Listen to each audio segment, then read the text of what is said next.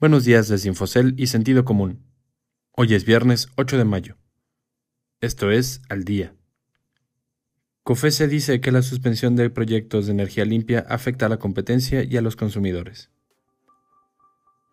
El precio de la gasolina regular cae 17.4% en abril, un descenso no visto en al menos 18 años.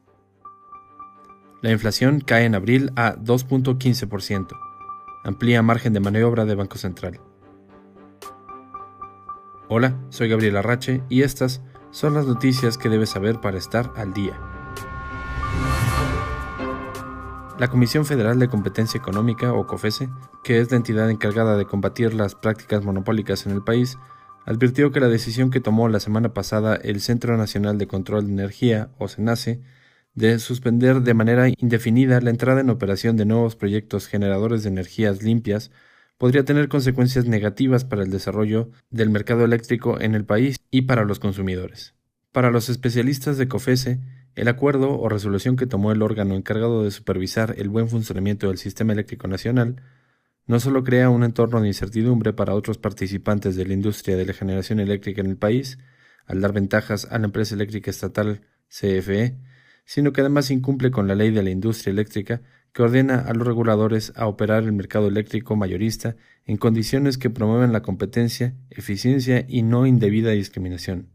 La decisión de SENACE, de acuerdo con COFESE, puede provocar de forma injustificada mayores costos de generación, lo que podría implicar incrementos a las tasas eléctricas o, en su caso, un aumento en los subsidios del gobierno federal en un contexto de restricción presupuestal.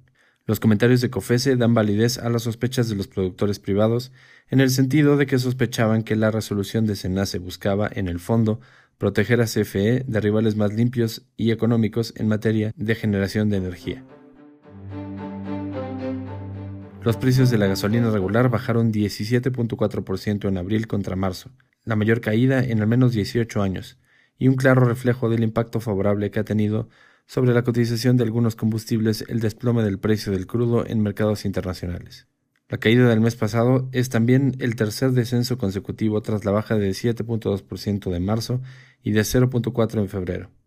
El descenso acumulado de este combustible, de 23.2%, está ya cerca de reflejar el desplome de entre 36 y 38 que han registrado los precios del crudo en los mercados internacionales en lo que va del año, por lo que algunos especialistas esperan que los precios de los, combustibles elaborados principalmente con el hidrocarburo ya no registren caídas mensuales en el país, o al menos no tan pronunciadas como las de los meses del mes pasado y de marzo.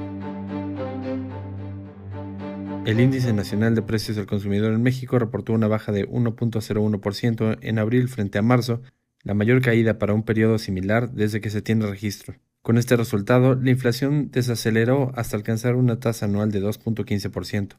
Los productos que empujaron los precios de abril a la baja fueron la gasolina, como acabamos de ver, el jitomate y la electricidad. Esto por el inicio del periodo de subsidios a los precios en el verano.